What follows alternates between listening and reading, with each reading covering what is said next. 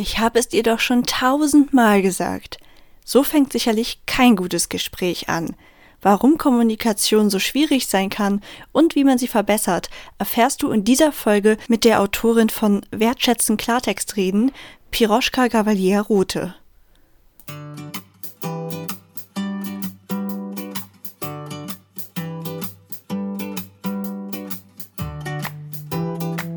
Hallo und herzlich willkommen zu meinem Podcast Du bist wunderbar.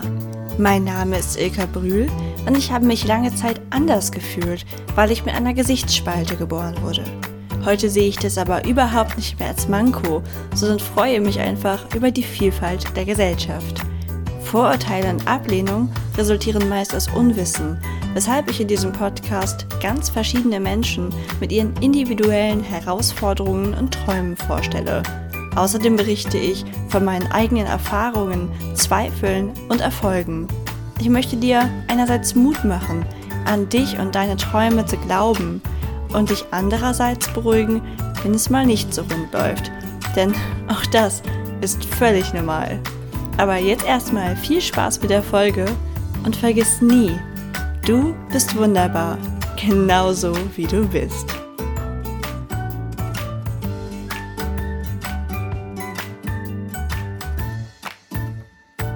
Hallo Team Wunderbar. Willkommen zu einer weiteren Podcast-Folge. Heute habe ich wieder einen Interviewgast für euch, die liebe Piroschka. Piroschka, stell dich doch mal selber vor. Ja, also, ich heiße Piroschka Gavalier-Rote und ja, meistens sind die Leute mit meinem Namen echt überfordert, wenn sie ihn hören, weil er so lang ist und dann auch noch aus so unterschiedlichen Komponenten besteht. Und meistens ist es so, dass Piroschka für viele Russisch klingt, Gavalier Französisch und dann kommt am Ende auch noch dieses einfache Rote. Und dann sehe ich echt oft, dass die grauen Zellen ordentlich am Arbeiten sind. genau. Also bin ich auf jeden Fall mal eine Frau mit einem herausfordernden Namen. Genau. Aber weil bekanntlich ja jede Herausforderung auch eine Chance ist, gibt mein Name mir immer ein gutes Futter für den Einstieg, so wie jetzt auch im Gespräch. Genau.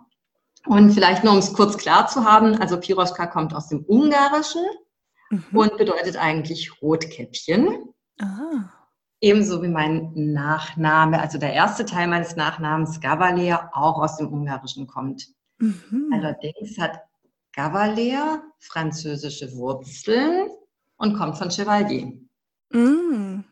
Und deshalb bedeutet Gavalier im Ungarischen Edelmann oder Kavalier und übersetzt würde ich, egal halte ich fest, übersetzt heiße ich also Rotkäppchen Edelmann.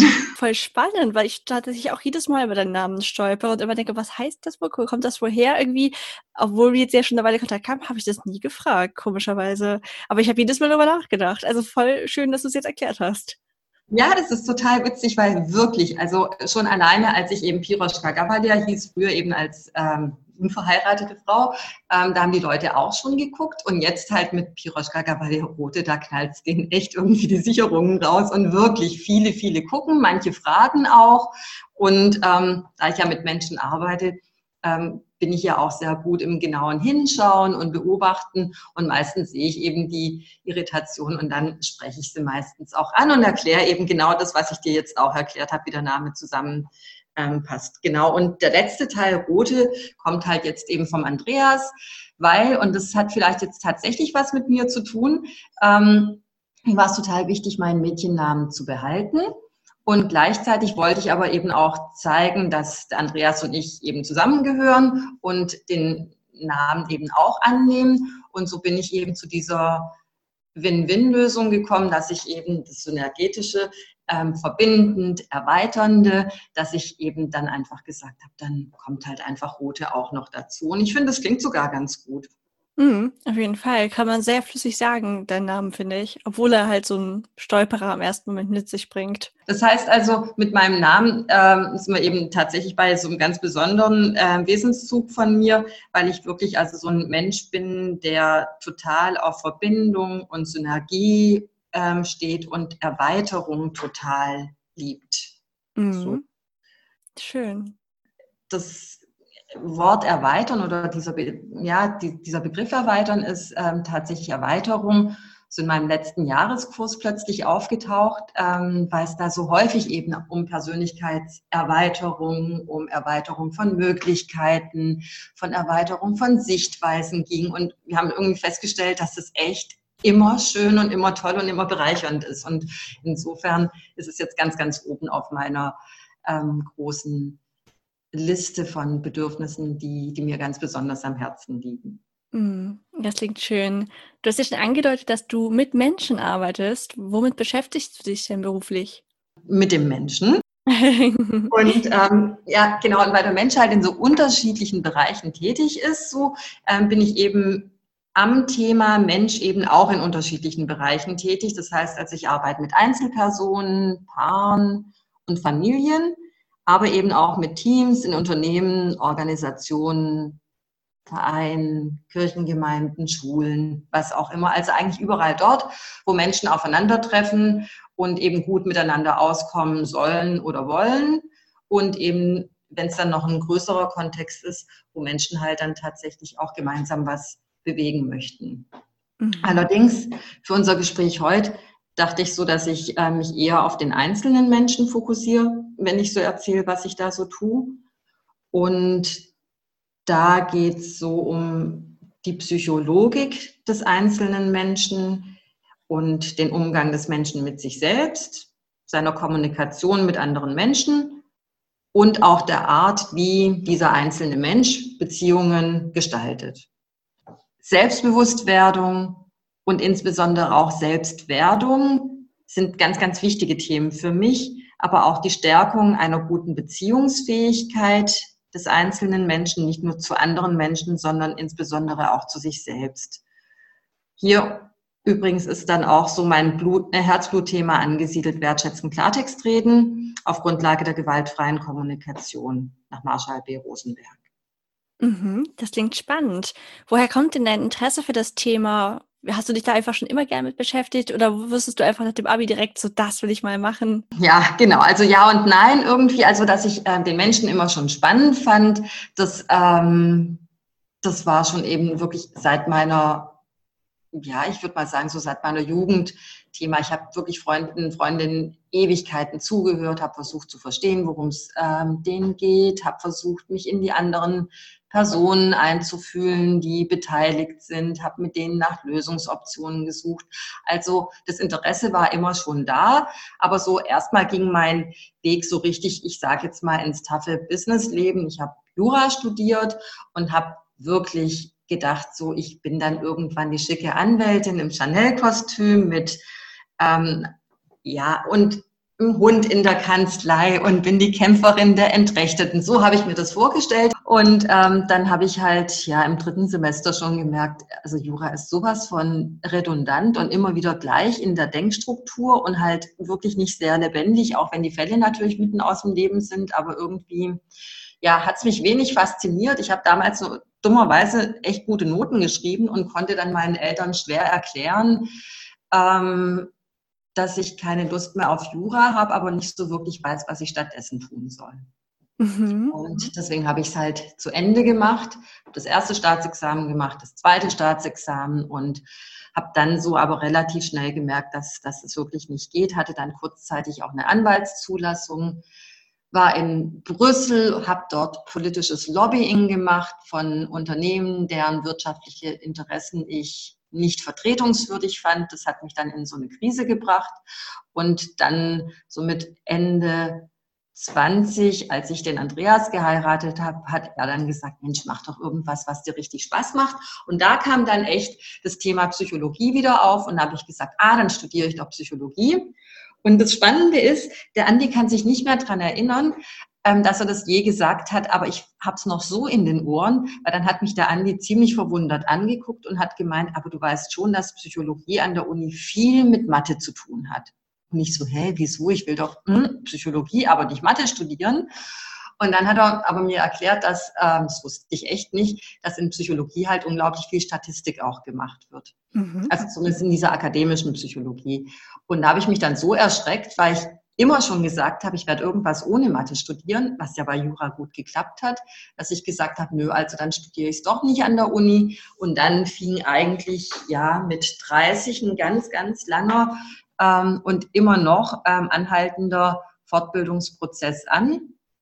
Und ähm, der ist mega spannend und ich lerne so viel und ich habe mich so unglaublich viel entwickelt. Und so ist eigentlich dann durch, ja, ich sage jetzt mal die Krise mit Ende 20 und dann halt tatsächlich dieser ganz, ganz starken Kursänderung ist eigentlich mein neues Berufsfeld nach und nach entstanden. Das klingt wirklich spannend. Das erinnert mich ja auch an Paral also es hat gewisse Parallelen zu mir, dass du eben danach nochmal den Job suchst, der dir auch wirklich Spaß macht und der dich erfüllt. Deswegen finde ich das auf jeden Fall sehr schön, weil niemand sollte einen Job machen, der einen nicht erfüllt. Und ich habe das Gefühl, deine Reise, die da so vor sich hingeht, die ist bestimmt noch nicht vorbei. Du wirst immer noch was dazu nehmen und vielleicht auch wieder wegstoßen oder so, aber so die Grundtendenz ist schon mal die richtige und ich habe das Gefühl, du bist auf jeden Fall jetzt sehr glücklich mit dem, was du tust. Ähm, weil du gesagt hast, dass meine Reise natürlich noch nicht zu Ende ist und, und ich mich vielleicht auch noch thematisch anders fokussieren werde. Das stimmt schon. Allerdings ähm, möchte ich schon an der Stelle, glaube ich, auch so anerkennen und auch feiern, dass dieses lange Suchen, welches Thema ist es denn tatsächlich, was mich so sehr bewegt, ähm, tatsächlich mit Wertschätzung Klartext reden, ähm, so einen Punkt bekommen hat. Also ich mache es jetzt einfach wirklich transparent, weil ähm, ich denke, dein, dein Podcast ist wirklich einer, so wo auch Leute zuhören, wo man das einfach auch so platzieren kann. Bei mir hat sich tatsächlich so krass ausgewirkt, dieses einen Job machen, der so gar nicht stimmt, dass ich, obwohl ich nie, nie, nie, nie irgend welche Essstörungen hatte. Nicht davor und nicht danach. In Brüssel sechs Wochen eine bulimische Phase hatte. Und ähm, das hat mich so erschreckt. Ähm, ich habe dann auch von alleine wieder aufhören können. Aber da war wirklich der Punkt, wo ich dann auch anfing, psycho-logisch eben ähm, die Symptomatik zu hinterfragen und habe wirklich, wirklich mich auch gefragt, sag mal, was findest du hier in deiner jetzigen Tätigkeit so zum Kotzen im wahrsten Sinne des Wortes, dass du den Finger in den Mund stecken musst. Und da erst ist mir klar geworden, dass eben wirklich also diese ganzen Lebensumstände in diesem politisch ähm, geprägten Brüssel, ähm, ich war ja auch eben äh, direkt an, an der EU-Politik dann dran als Lobbyistin, eben wirklich ein Umfeld ist, was zumindest mir nicht bekommt und tatsächlich mir klar wurde in dem Augenblick, wenn ich an Leib und Seele gesund bleiben möchte, dann muss ich wirklich eine Kursänderung machen.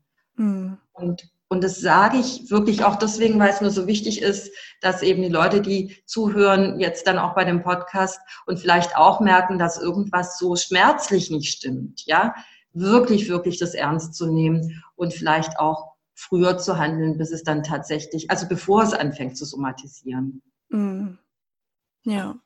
Das hast du auf jeden Fall nochmal gut gesagt, weil das ist nicht einfach, ah, da macht man einen Job, der einem nicht so gut gefällt. Also es gibt natürlich auch Jobs, die so sind, aber es gibt das wirklich in sehr, sehr ausgeprägter Form, diese Emotionen. Und ich denke, das ist dann arg ungesund und das hat man ja bei dir auch gerade rausgehört. Und deswegen finde ich das auch, das sollte man nicht unterschätzen. Und deswegen finde ich es auch gut, dass du darüber so transparent geredet hast, weil das vielleicht die Leute bestärkt, die in einer ähnlichen Situation sind.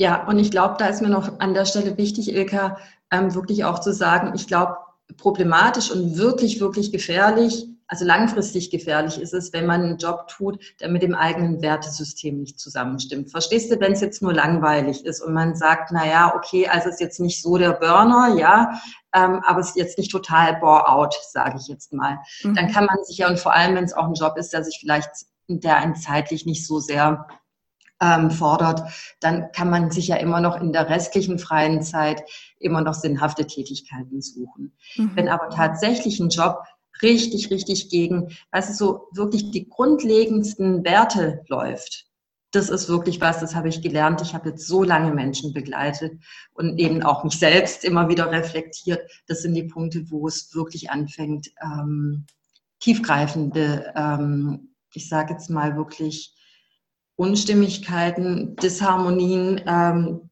zu entwickeln und die gehen irgendwann physisch oder psychisch in die Somatisierung. Das stimmt, ja. Und deswegen ist es mir schon so wichtig, gell, also an der Stelle wirklich klar zu machen, nur weil ich meinen Job jetzt nicht so ähm, dolle finde, das ist noch nicht problematisch. Wirklich drauf ähm, gucken, so welche Ebene ist es. Und da sind wir eigentlich schon fast in dem Bereich, wo ich ja auch dann jetzt ähm, unter anderem auch tätig bin ähm, in der Arbeit mit Menschen. Aber da, da erzählen wir, glaube ich, oder sprechen wir später noch drüber. Ähm, weil du gesagt hast, dass meine Reise natürlich noch nicht zu Ende ist und, und ich mich vielleicht auch noch thematisch anders fokussieren werde. Das stimmt schon.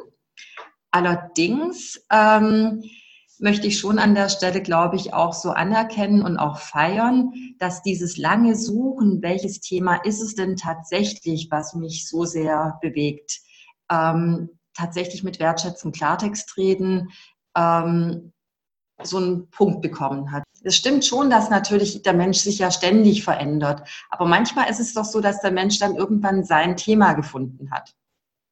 Und innerhalb des Themas verändert, äh, verändert er sich dann natürlich schon noch und entwickelt sich und vertieft sich oder so macht plötzlich nochmals so einen neuen Ast auf.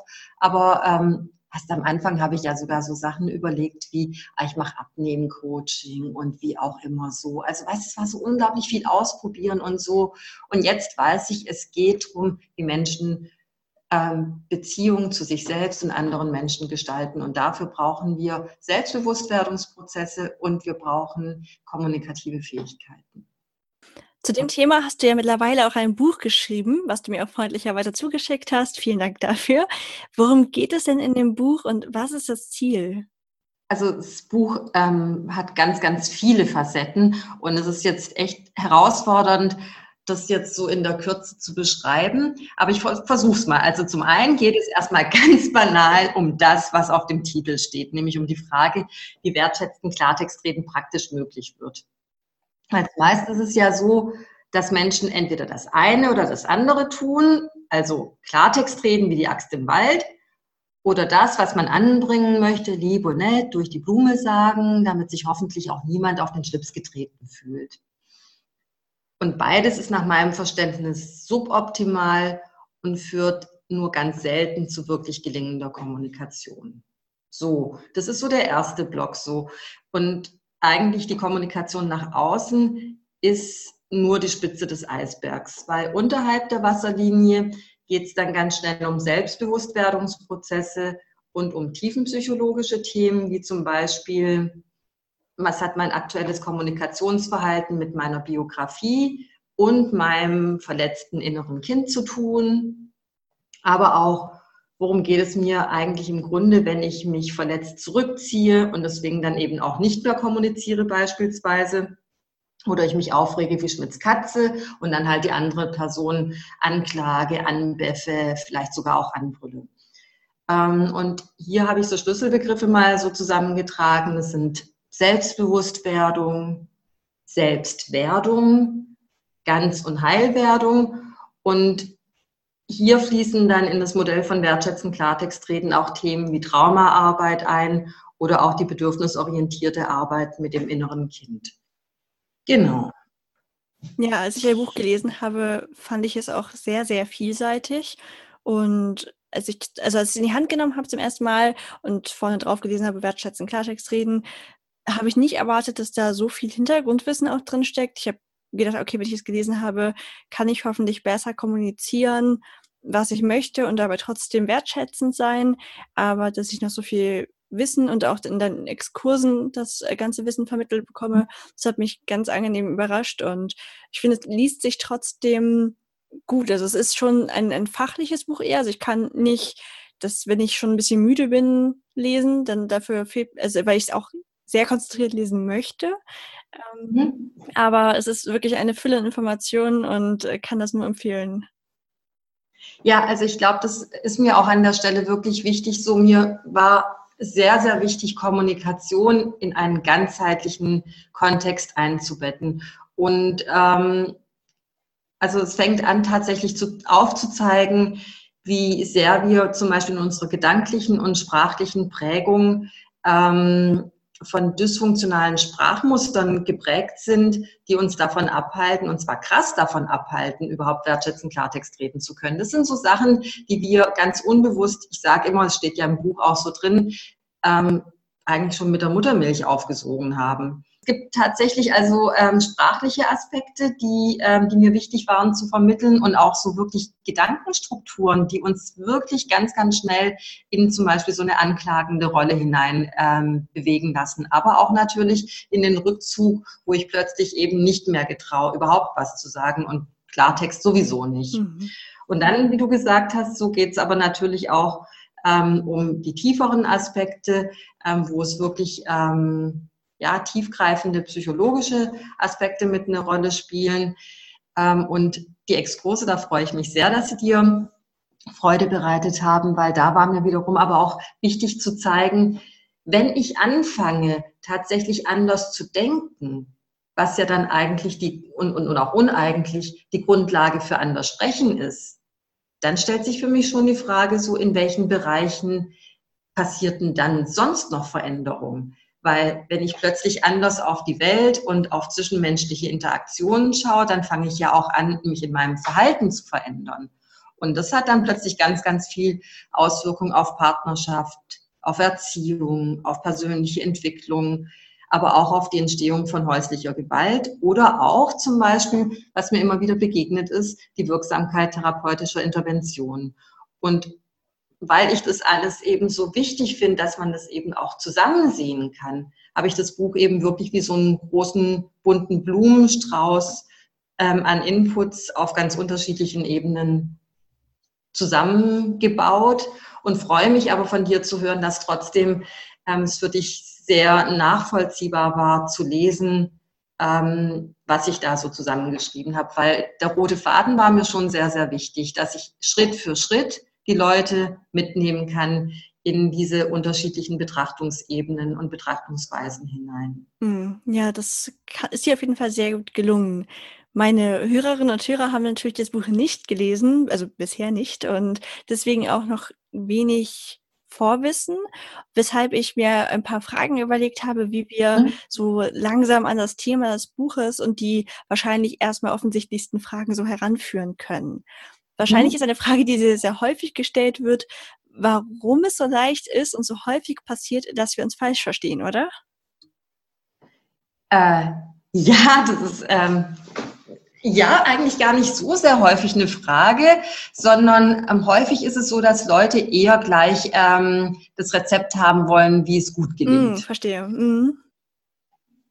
Und das Spannende ist, weil die Frage witzigerweise ähm, wirklich gar nicht so häufig kommt. Es hat auch tatsächlich auch was mit den Gründen zu tun, warum es so leicht zu Missverständnissen kommt. Okay. Gut, aber ich erkläre jetzt einfach mal. Ja, so. gerne. Ähm, genau. Also, in, in meinem Modell der Welt und so wie ich es erlebt habe, würde ich jetzt sagen, ähm, es kommt deswegen so leicht zu Missverständnissen weil, Missverständnissen, weil Menschen aus ganz unterschiedlichen Erfahrungswelten kommen und in einem recht kryptisch gehaltenen Kommunikationsraum aufeinandertreffen. Mhm. Ähm, mit anderen Worten, ich sage es mal jetzt praktischer formuliert, wir verstehen uns deshalb leicht und häufig falsch, weil wir A selbst oft nicht, oder nee, anders gesagt, wir A oft selbst nicht wissen, worum es uns im Grunde wirklich geht und häufig einfach nur was rausblubbern. Mhm. Und B, weil das, was wir letztlich sagen, in der Regel extrem interpretationsbedürftig ist. Mhm muss dann unser Gegenüber rausbekommen, was wir eigentlich damit sagen wollten, was wir gesagt haben. Ähm, und dieses rausbekommen wollen läuft meistens auch noch unbewusst ab. Mhm. Und aufgrund all dieser Geschichten, ich selbst habe nicht wirklich klar, worum es mir geht und blubber irgendwas raus, der andere hört und äh, macht äh, sozusagen unbewusst sich seinen eigenen Reim drauf. So entstehen dann Fehlinterpretationen, die dann ganz schnell zu Missverständnissen führen können. Und ähm, ich habe da jetzt zum Beispiel auch extra in meinem Buch nochmals rumgeblättert, weil als ich ähm, jetzt gerade die Frage gehört habe, habe ich gedacht, hey, das ähm, erinnert mich doch gerade an das eine Beispiel, was ich gebracht habe. Wenn du magst, würde ich das einfach mal an der Stelle kurz mal vorlesen. Sehr gerne.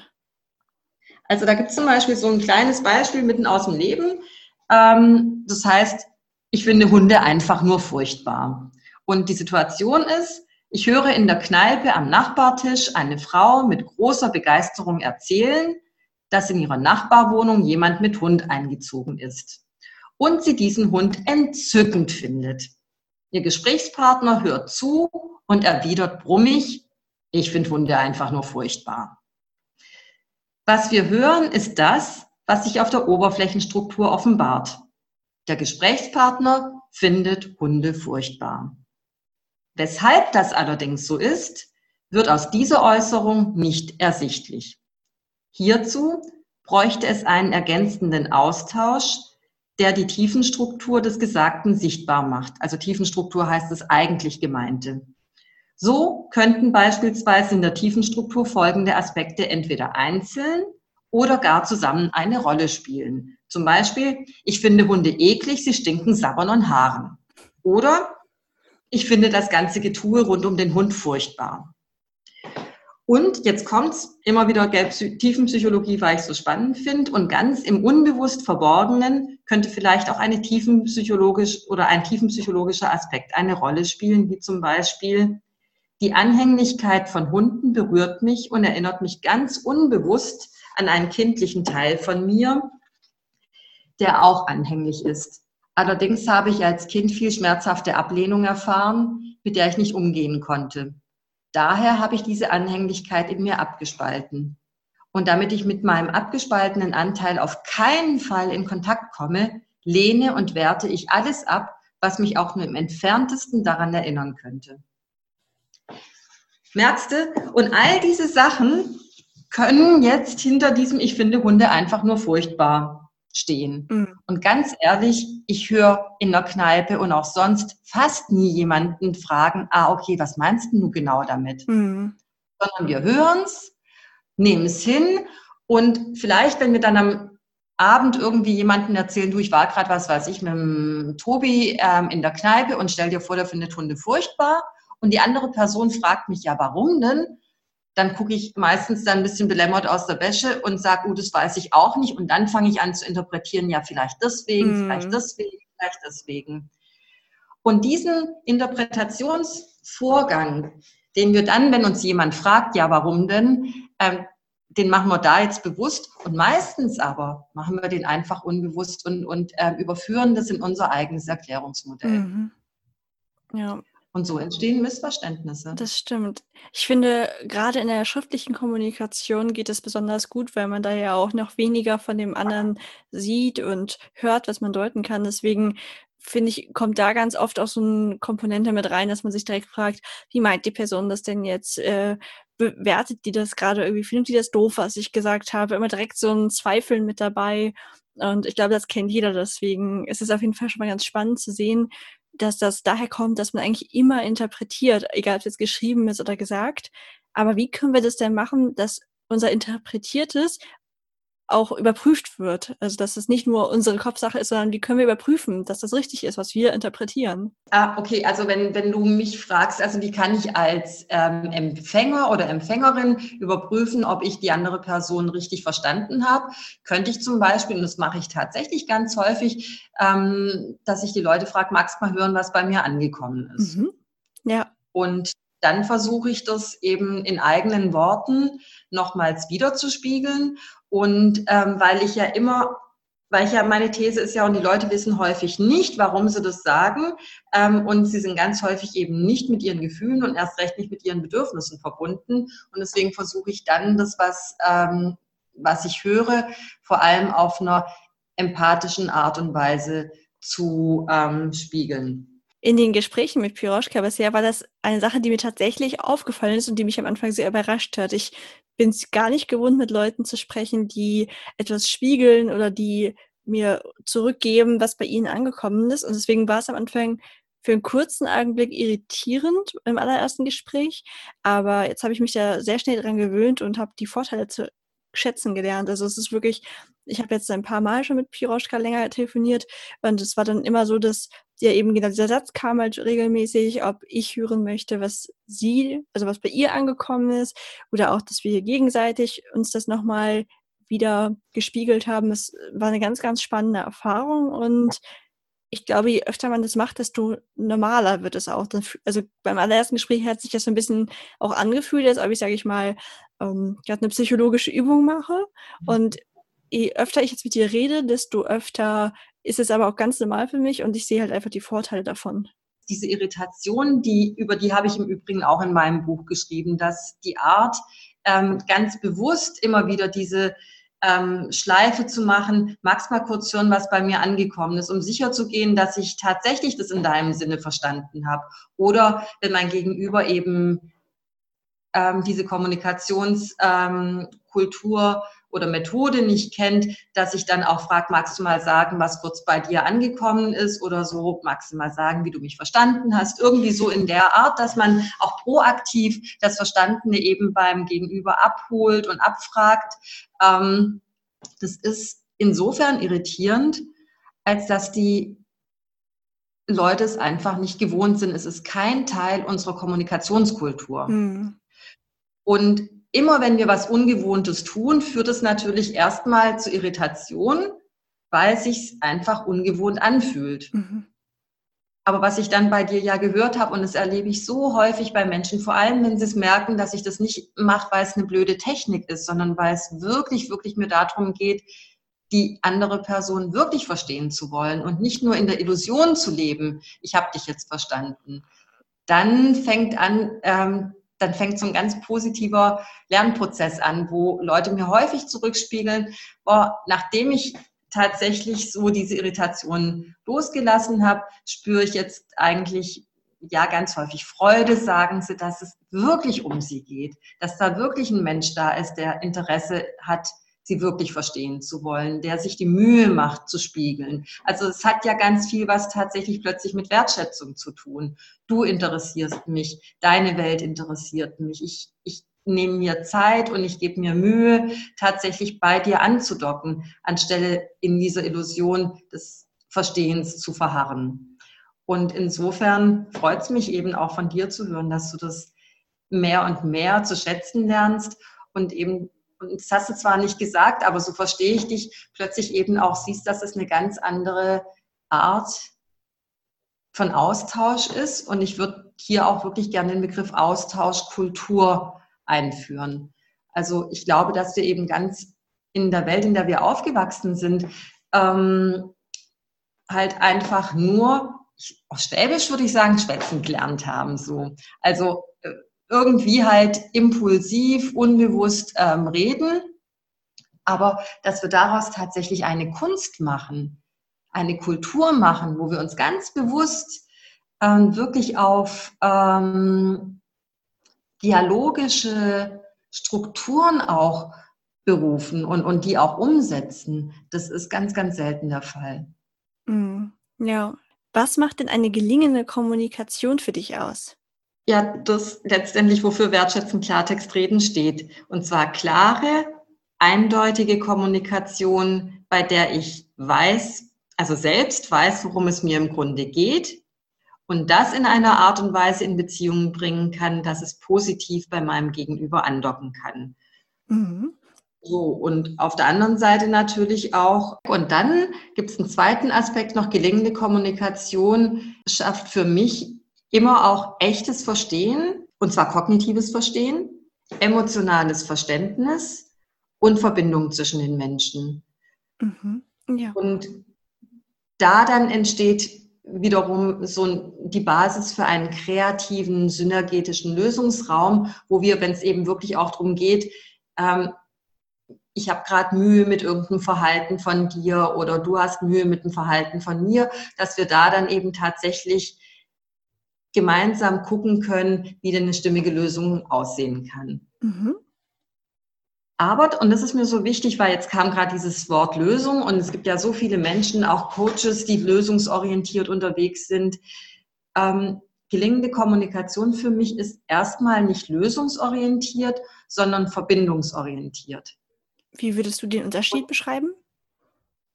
Erstmal geht es mir nur darum zu verstehen, worum es dir im Grunde wirklich geht und dann zu schauen, ähm, wie geht es mir damit, wenn ich verstehe, dass dir irgendwas ganz besonders wichtig ist. Mhm. Beispielsweise irgendjemand nölt rum und sagt, hä, also in der WG beispielsweise, äh, jetzt hast du wieder irgendwas gemacht, ohne mich zu fragen, wie auch immer, so das finde ich total doof, bla bla bla bla bla bla. So regt sich halt auf. Und da könnte ich zum Beispiel fragen, Mensch, verstehe ich es richtig, dass du gerade echt frustriert bist, weil es dir um Einbindung geht. Mhm.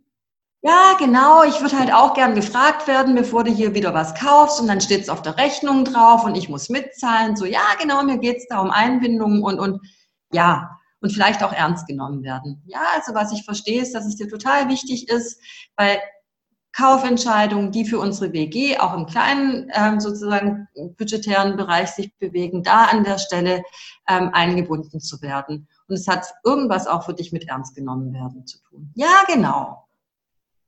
Und jetzt kann ich gucken, so, und das wäre der nächste Schritt. Jetzt habe ich verstanden, worum es der anderen Person geht, weil sie hat ja mit Ja genau geantwortet und redet auch nicht mehr weiter. Das ist nämlich auch spannend. Würde sie nämlich weiterreden, dann wäre noch eine zusätzliche Schicht da, die ich auch noch explorieren könnte und ansprechen könnte, raus, rausarbeiten gemeinsam mit ihr. Aber wenn sie jetzt aufgehört hat zu reden und ja genau sagt, dann geht es ihr wohl offensichtlich um Einbindung und irgendwie auch ernst genommen werden. Mhm. So. Und dann kann ich gucken, ja, wie geht's mir denn damit? Und vielleicht stelle ich fest, dass ich sage, auf der einen Seite kann ich das gut verstehen, weil ich eigentlich auch gern gefragt werden möchte. Und auf der anderen Seite merke ich aber, dass wenn ich manchmal im Supermarkt bin und irgendwas sehe, dann ähm, fällt mir plötzlich ein, hey, das wäre ja gut. Und da will und kann ich nicht oder zumindest ähm, dann Genau, vielleicht will ich manchmal nicht deswegen anrufen, manchmal kann ich nicht, weil ich mein Handy nicht dabei habe, manchmal will ich auch nicht stören. So, und dann habe ich plötzlich, also bin ich gerade so, fühle ich mich vielleicht, lass mich gucken, und jetzt merkst du, bin ich selbst im Explorationsprozess. Wie geht's mir damit? Ja, ich bin gerade unsicher, wie ich mit der Situation umgehen soll. Wenn ich höre, dass sie immer eingebunden werden möchte, am liebsten, am liebsten, am liebsten ähm, weil weil ich eben ja noch nicht klar habe, wie, wie das praktikabel sein soll. Und jetzt könnte ich eben meine WG-Mitbewohnerin fragen, kannst mal sagen, was bei dir angekommen ist. Und wenn ich sie davor gut genug abgeholt habe, ist sie vielleicht auch tatsächlich mittlerweile an dem Ort, dass sie mich auch spiegeln kann. Und dann wird sie vielleicht sagen, ja, was ich verstehe ist, dass du manchmal unsicher bist, wenn du im Supermarkt bist, so wie du damit umgehen sollst, wenn du jetzt eine Kleinigkeit siehst. Ähm, Genau. Ähm, und, und mich dann eben, genau, wenn du dann weißt, dass mir Einbindung wichtig ist. Genau. Das ist mein Problem. Und du, das Spannende ist, deswegen war ich jetzt gerade auch ein bisschen so abgelenkt beim Reden, weil in dem Augenblick, als ich diese beiden Situationen gerade oder diese beiden Bedürfnisse miteinander habe wirken lassen oder sozusagen, wo ich sie nebeneinander gelegt habe, ist mir sofort eine Lösung eingefallen. Mhm. Man könnte nämlich beispielsweise, also eine mögliche synergetische Lösung ist, wir klären in einem Gespräch, bis zu welchem so zu, äh, bis zu welchem Rahmen beispielsweise auch Ad-hoc-Käufe ohne Rücksprache ähm, möglich sind. Und weil wir das gemeinsam im Vorfeld klären, erfüllt sich Einbindung für die Person. Mhm und verschafft mir beim Einkaufen den Freiraum, dass ich eben auch ad hoc, ohne immer dann gleich anrufen zu müssen, dann was mitbringen kann. Mhm. Das meine ich jetzt mit synergetischer Lösung. Merkst du? Mhm, auf jeden Fall. Und das kriege ich nur hin, wenn ich in Verbindung gehe. Merkst du, wenn wir viel zu früh auf der Lösungsebene rumgeschrabbelt hätten, wären wir nie auf, also wäre ich zumindest nicht auf die Idee gekommen. Ja, ja. Also ist auf jeden Fall auch sicher, dass bei der Lösung wirklich alle Probleme berücksichtigt werden. Also vielleicht hätte man sonst eine Lösung gefunden, die nur einen Teilaspekt der Probleme löst und nicht wirklich das, das richtige Problem.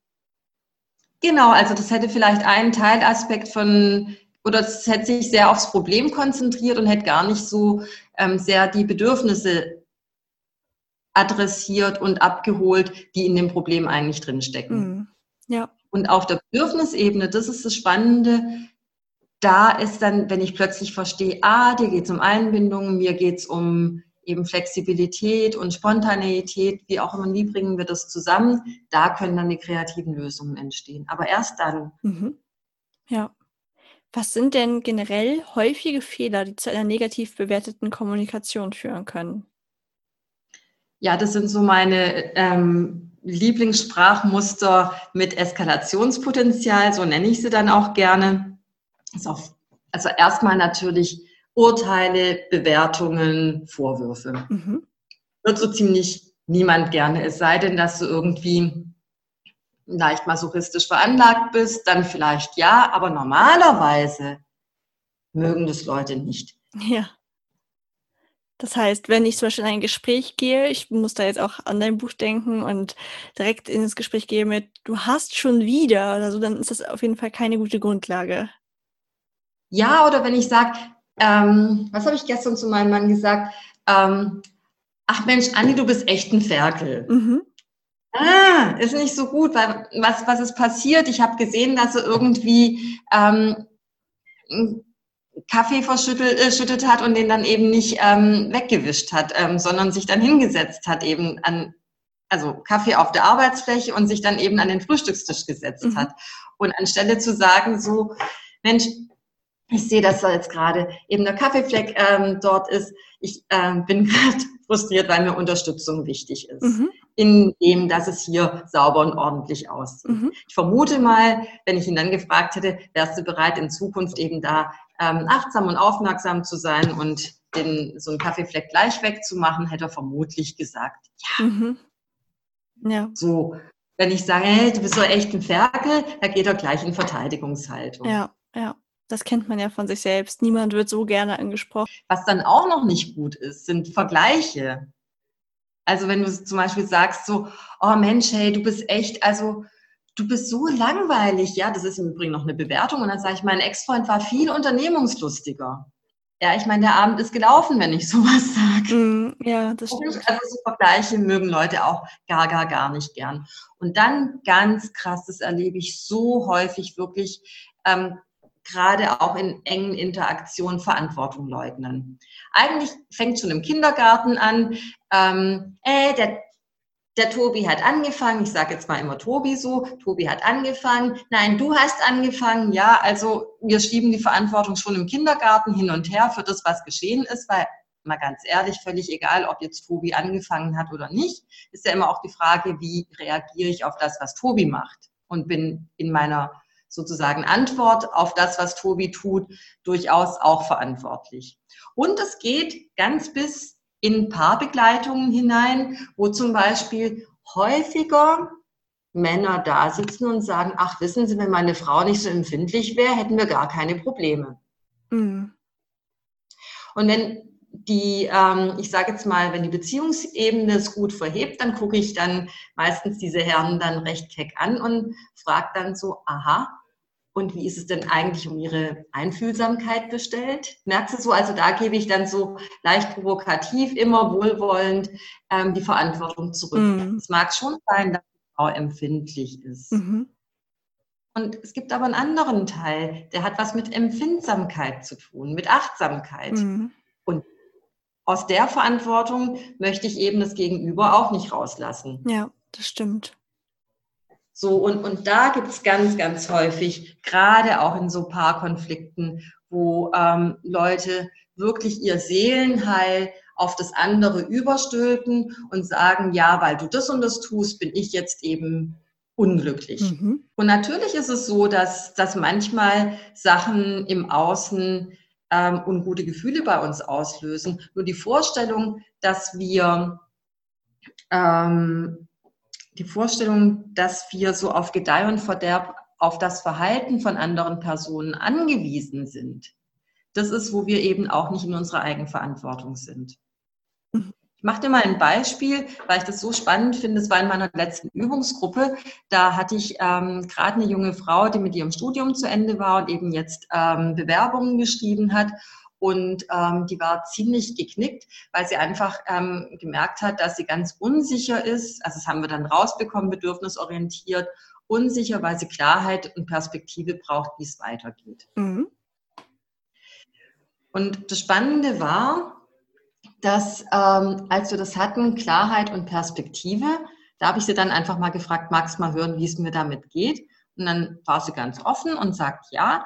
Und da habe ich gesagt, Mensch, wenn du Klarheit brauchst und Perspektive, so, äh, wieso suchst du dir denn nicht einfach für die Zeit, bis du ähm, eben einen Job hast, beispielsweise irgendwie noch ein Praktikum, was du gerne machst, in einem Bereich, was du spannend findest. Vielleicht ist es sogar ein bisschen bezahlt, im besten Fall. Ähm, und dann guckte sie mich so an und meinte so, ja, aber das ist ja total blöd, weil wenn ich dann so irgendwie ab, abspringe, weil ich drei Wochen später einen Job habe, so, dann kann ich das doch nicht machen. Das heißt, in dem Augenblick fing ihre Limitation an. Und wir waren ja immer noch bei dem Thema Klarheit. Ihr geht um Klarheit. Und jetzt merkst du, wie unterschiedlich eben Klarheit gelebt werden kann. Und da habe ich gemeint, ja, aber was wäre denn eigentlich an der Stelle, wenn ich dich richtig verstehe, geht es dir um Klarheit. Wenn du ganz klar kommunizierst, hallo, ich bin gerade in meiner Bewerbungsschleife, würde aber gerne die Zeit, bis ich einen festen Job habe, mit einer sinnvollen Tätigkeit verbringen. Und deswegen bewerbe ich mich bei Ihnen, ohne dass ich Ihnen genau sagen kann, bis wann ich bleibe. Mhm. Das ist ja eine sehr klare Ansage. Mhm.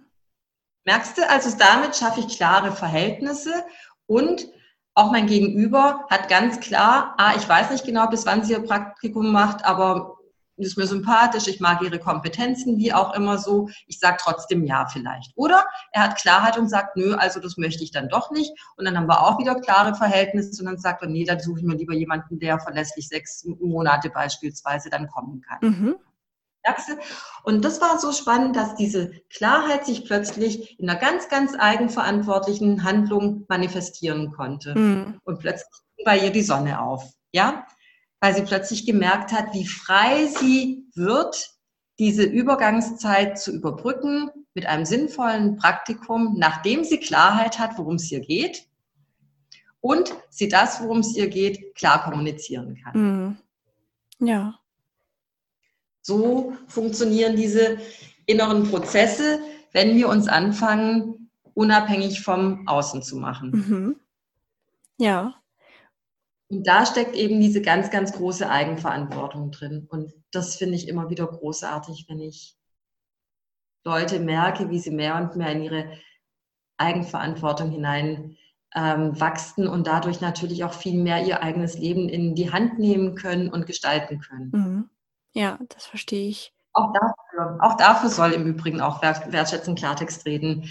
Ähm, eine Hilfestellung sein. Mhm. In deinem Buch behandelst du ja auch die gewaltfreie Kommunikation und hast dich dennoch dafür entschieden, dein Buch eher wertschätzen Klartextreden zu nennen und dieses Thema in den Vordergrund zu stellen.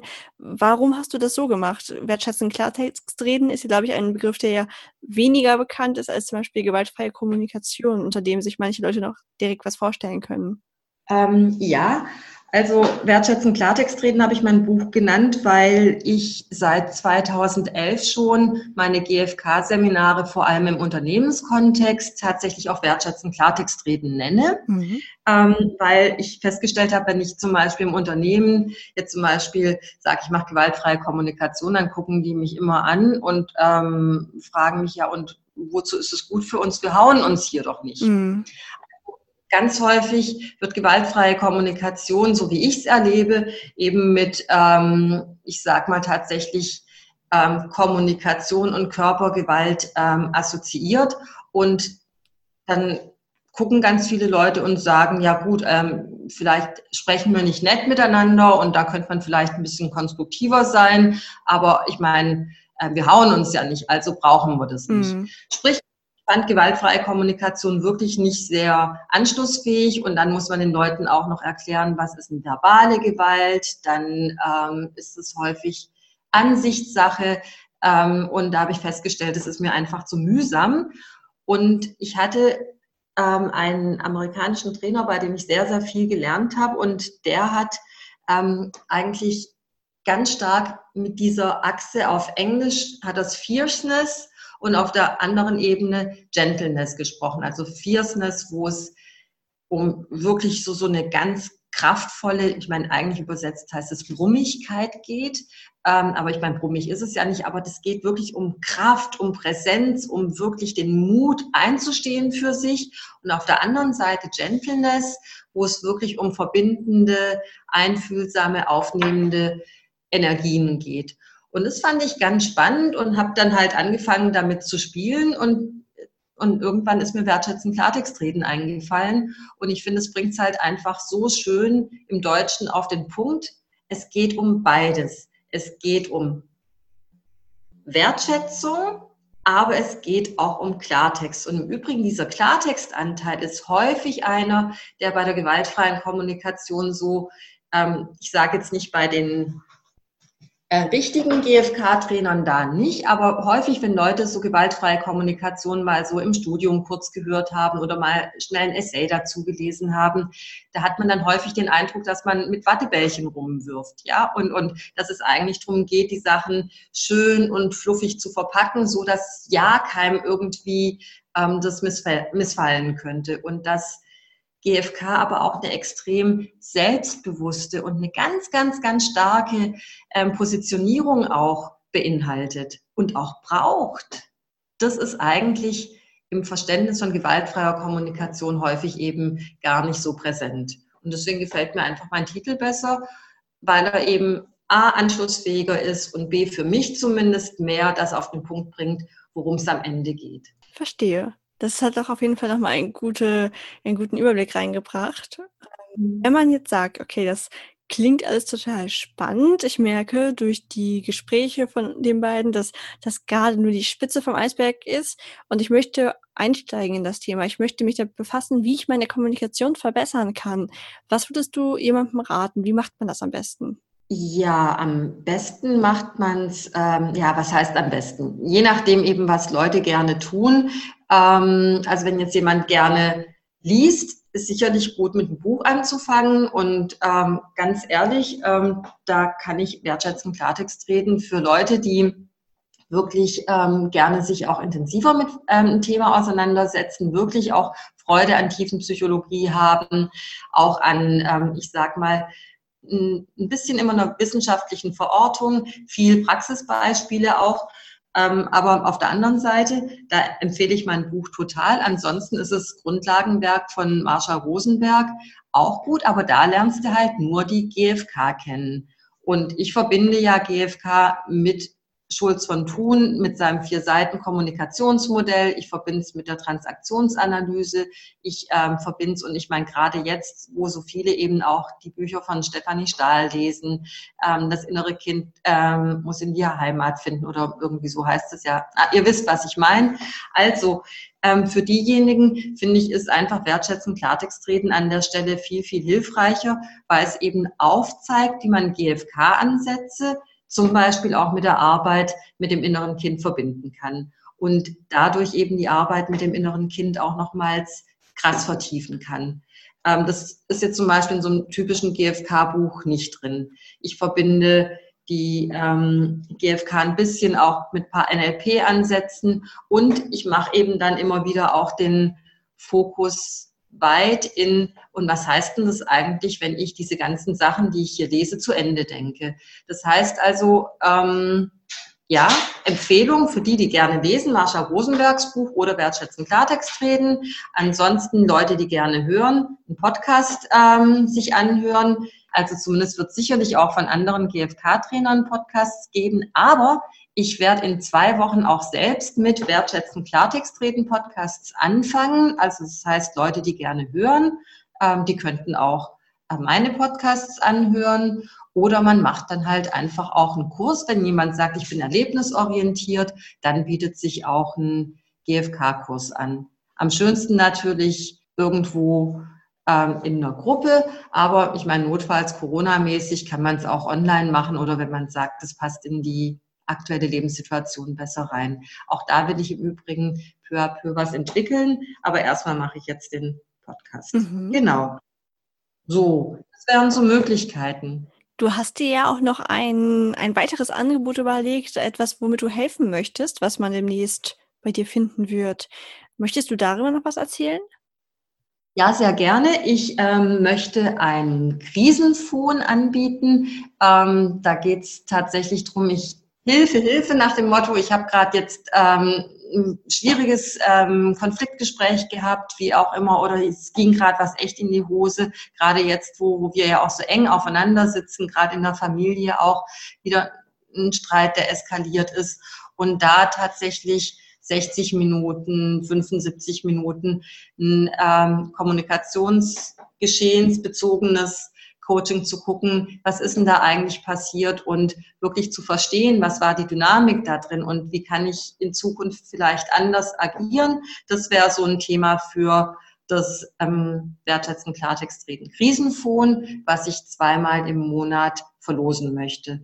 Das ist dann kostenlos und genau dann eben online mit sich sehen können und dann hoffentlich eben hilfreichen Impulsen, wobei ich nicht unbedingt verspreche, dass das eigentliche Thema gelöst ist, weil meistens sind die Themen, also spätestens wenn man mein Buch gelesen hat, weiß man auch, viele Kommunikationsthemen führen uns halt echt an unsere ganz, ganz eingemachten Themen zurück und die können wir natürlich nicht auflösen beim Krisenfon.